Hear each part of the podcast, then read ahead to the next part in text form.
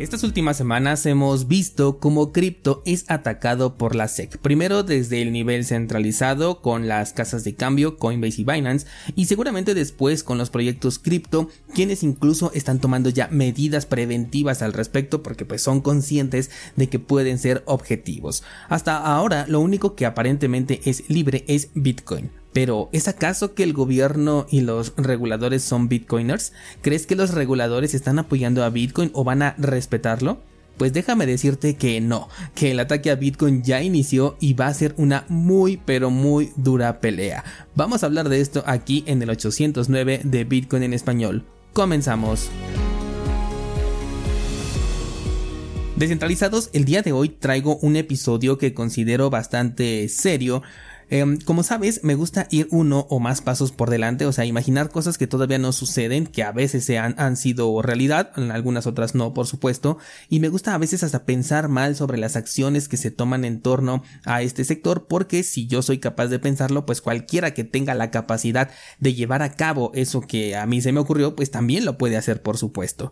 Hay dos escenarios en lo que voy a contar. El primero es que me equivoque y simplemente no pase nada, está perfecto. Pero el segundo escenario es que pueda tener algo de razón y comiencen tiempos difíciles para Bitcoin.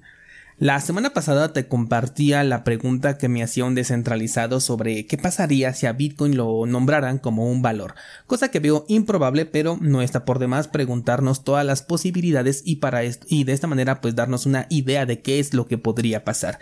La diferencia entre Bitcoin y cripto es que con Bitcoin ninguna empresa, organización, fundación, organismo o persona específica sería afectada si se declarara un valor como si sucedería con cripto. Este nombramiento lo que podría hacer es restringir las barreras de entrada por el medio centralizado y tenerlas de una forma más controlada, es decir, podrían decidir quién tiene acceso a comprar Bitcoin y quién no, pero únicamente por la vía centralizada. No cualquiera podría hacerse, por ejemplo, una cuenta en Binance. continent Los descentralizados siempre tendríamos opciones para comprar y vender a través de los mercados peer-to-peer, algunos buscarían la manera y se unirían a esta forma de utilizar Bitcoin, pero también entiendo que habría quienes perderían el interés o el gusto porque ya verían como que más complicado hacer todas las transacciones, ya no tendrían a lo mejor su, su página de confianza desde su celular con grafiquitas, todo a lo que ya están acostumbrados por el sistema económico tradicional. Tomando en cuenta que esta medida solamente afecta a Estados Unidos, el impacto en temas de no creo que fuera tan grande a menos que otros países comenzaran a replicar las medidas de Estados Unidos, pero esto sería un cambio paulatino y lento. Este posible ataque lo veo poco efectivo, pero si tú alcanzas a ver algo que no estoy considerando, házmelo saber para ir complementando la idea y tener un panorama más amplio. Por otro lado, hay otro ataque que ya se está gestionando y que este sí puede ser muy pero que muy fuerte hacia Bitcoin. Sería un ataque indirecto hasta cierto punto porque en realidad lo que jugarían es con la mente de las personas, pero la intención sería la misma, un ataque hacia Bitcoin. Y esto es donde yo, donde ya entra esta especulación que yo estoy haciendo. Bueno, pues resulta que la semana pasada BlackRock presentó una solicitud para un ETF de Bitcoin. Como bien sabes, eh, ya existen ETFs de Bitcoin, pero no en Estados Unidos porque ahí son más estrictos con este tipo de temas. Además de que eh, que Estados Unidos lo aceptara, pues sería darle un empujón al enemigo. Por ejemplo, cuando se aprobó el primer ETF fue cuando vimos a Bitcoin llegar a 20 mil. Ahora imagínate el impacto que tendría en temas de precio que se aceptara un nuevo ETF en Estados Unidos y de la mano de BlackRock. El precio sin duda se iría a las nubes, ¿no lo crees? Bueno, pues BlackRock es un gigante en la gestión de inversiones de capital. Es una empresa que lidera, es decir, que tiene la influencia suficiente para generar una tendencia, eh, un cambio e incluso una manipulación porque ha estado bajo críticas por la influencia política y regulatoria que tiene. O sea, es un verdadero gigante, por lo que no dudemos en la capacidad de ataque que pueda representar tener a este gigante en tu contra. Vale, la solicitud para ETF de Bitcoin fue publicada y hay un apartado de esta solicitud que es muy interesante y que te quiero compartir y voy a leer textualmente. Dice lo siguiente. Con respecto a cualquier bifurcación, lanzamiento aéreo, o sea, un airdrop o un evento similar, el patrocinador deberá a su exclusivo criterio determinar qué acción tomará el fideicomiso. En el caso de una bifurcación, el patrocinador, según lo permitido por los términos del acuerdo del fideicomiso, determinará qué red cree que generalmente se acepte como la red de Bitcoin y por lo tanto debe considerarse la red apropiada y el activo asociado como Bitcoin. El patrocinador puede decidir hacer que el fideicomiso venda cualquier derecho incidental o moneda virtual por efectivo, incluyendo, según lo determine el patrocinador, en el caso de una bifurcación, el activo que generalmente no se acepta como Bitcoin o en el caso de un airdrop, el activo emitido. También distribuir los ingresos en efectivo o distribuirlos en especie a los titulares registrados de acciones que tienen derecho a recibir dichas distribuciones en proporción al número de acciones que posee. Bien, este fue el extracto que se encuentra en la solicitud por parte de BlackRock, solicitud que te voy a dejar el enlace en las notas de este programa por si lo quieres pasar a revisar.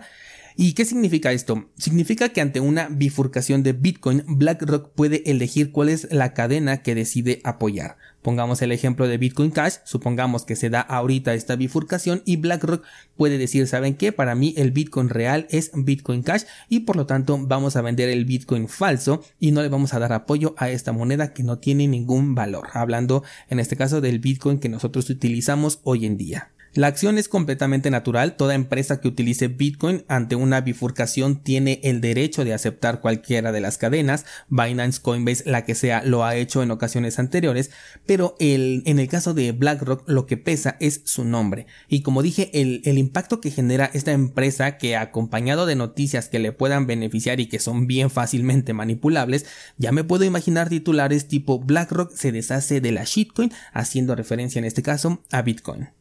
Y esto apenas es el comienzo. Te hago una pregunta, ¿quién puede hacer una bifurcación?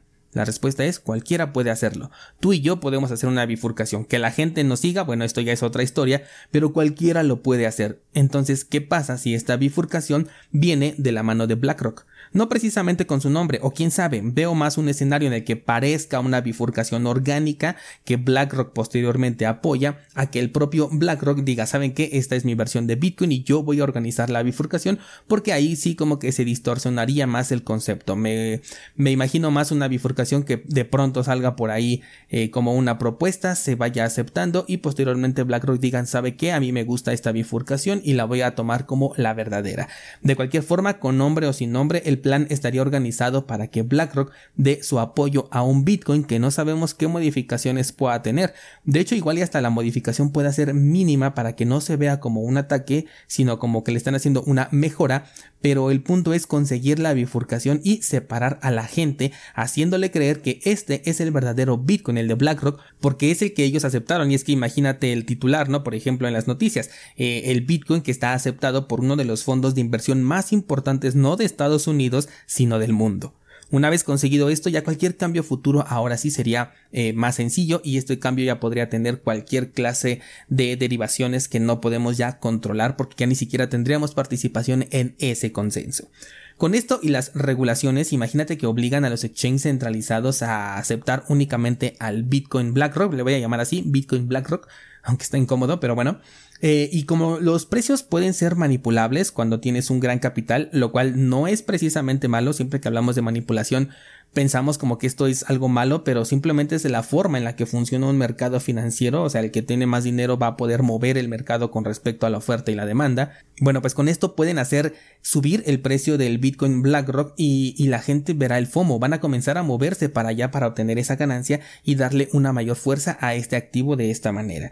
Mientras tanto, ¿qué pasaría con Bitcoin? La verdad es que con Bitcoin no pasaría nada. Me refiero a que seguiría siendo descentralizado, peer-to-peer, resistente a la censura, inmutable, seguro, agregando bloques cada 10 minutos, transparente, de libre participación, etc. Bitcoin no cambiaría en absolutamente nada. Bitcoin como protocolo seguiría intacto. Por eso te decía que es un ataque indirecto, porque Bitcoin ahí seguiría. Pero en la mente de los que no son descentralizados, el verdadero Bitcoin ya no sería el de Satoshi Nakamoto, sino el de BlackRock, y con las ganancias manipuladas que pudieron dar a muchas personas, pues se emocionarían. Imagínate que incluso llegue a superar al precio de Bitcoin. Esto es bastante fácil de una manera manipulada. Si ya vimos, por ejemplo, lo que sucedió con Ethereum, con Dogecoin, con los NFTs, con Pepe. O sea, me refiero a que la gente que está en cripto se guía mucho por la ganancia en dinero fiat que puede conseguir. Sabemos perfectamente que los descentralizados somos una minoría que no negamos en ningún momento que nos gusta tomar ganancias en fiat, por supuesto que sí, todos buscamos esto también, pero al mismo tiempo vemos la libertad, la descentralización, la resistencia a la censura que nos ofrece Bitcoin y demás temas que pues seguramente ya conoces por ser seguidor de este podcast. Hace un tiempo recuerdo que te hice un episodio contándote cuál era el punto débil de Bitcoin desde mi punto de vista, y te comenté que este punto débil éramos nosotros, porque somos manipulables como personas emocionales que somos, y aquí está un claro ejemplo. Para empezar, busca ahorita, por ejemplo, en YouTube y vas a ver que ya hay algunos eh, youtubers emocionados por la llegada de este ETF, aplaudiendo porque va a hacer subir el precio. Y claro, si esto sucede, a todos nos va a gustar, incluso a los descentralizados, y vamos a tomar ganancias. Pero como acabo de explicar, hay un trasfondo mucho más grande y fuerte en esta decisión.